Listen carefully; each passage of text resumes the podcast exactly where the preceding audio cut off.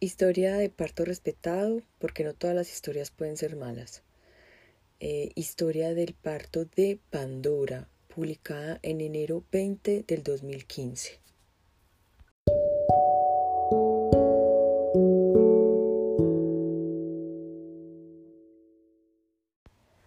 Les traigo mi historia, donde la información, la búsqueda y el apoyo de la familia permitió que en un país donde la violencia obstétrica, el maltrato a la mujer en trabajo de parto, el respeto a los derechos de las maternas y la falta de información son el pan de cada día. A pesar de todo esto, logré tener lo que buscaba para cumplir con un parto lo más cerca a lo que había soñado que fuera. Cuando quedé en embarazo pensé que quería tener a mi bebé en un parto en el agua, lo que me llevó a una búsqueda frustrante dentro del servicio de salud eh, de mi EPS, ya que no permite ninguna opción diferente a lo común y más cómodo para ellos. Ni compañía, ni tiempo, ni respeto a la tranquilidad y deseos de la mujer en trabajo de parto. Por ello empecé a buscar por otros medios y dentro de esa búsqueda me enteré de la existencia de las dulas, unas mujeres entrenadas para acompañar y guiarnos en nuestro camino a ser mamá. Así conocí a Marcela Ocampo, una mujer con una energía y amor por la vida únicos. Ella me explicó en sus visitas qué me iba a pasar. Me enseñó unos ejercicios para el trabajo de parto y preparto y además puso todo su empeño en buscar un sitio donde nos permitieran cumplir con mi mayor requerimiento, no estar sola, tener alguien que me apoyara y que fuera de mi confianza. Igual tenía que seguir con los controles en la EPS y todo lo demás. Mi bebé por lo visto se quería quedar en la pancita. Se pasó de la fecha de parto.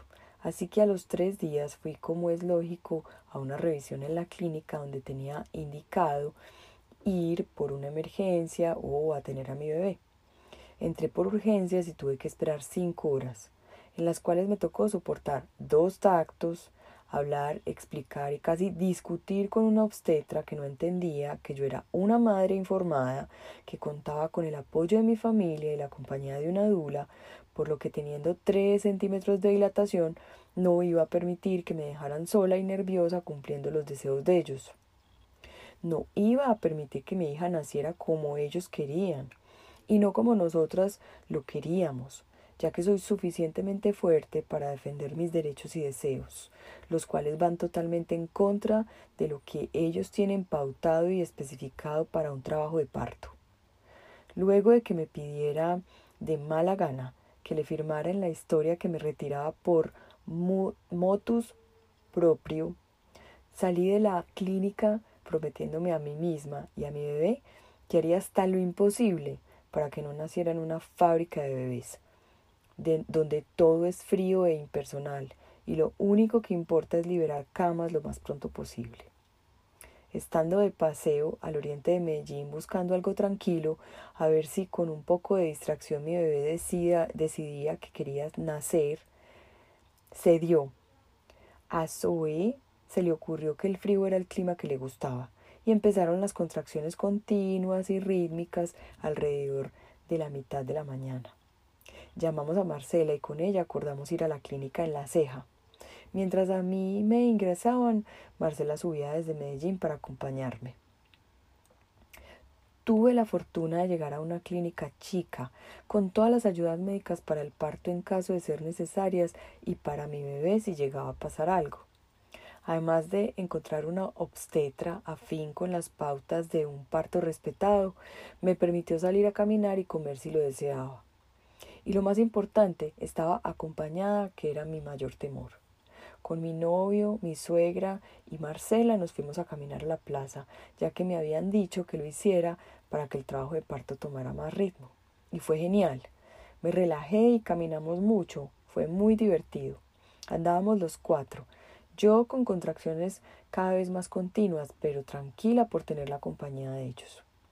Volvimos a nuestra caminata y al hospital y me revisaron y continuamos con la espera en la habitación. Yo tenía total libertad de movimiento.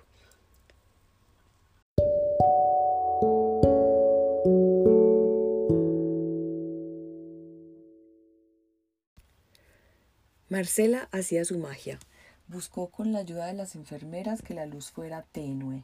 Puso aromaterapia y me mantenía calientica cada tanto entre contracciones.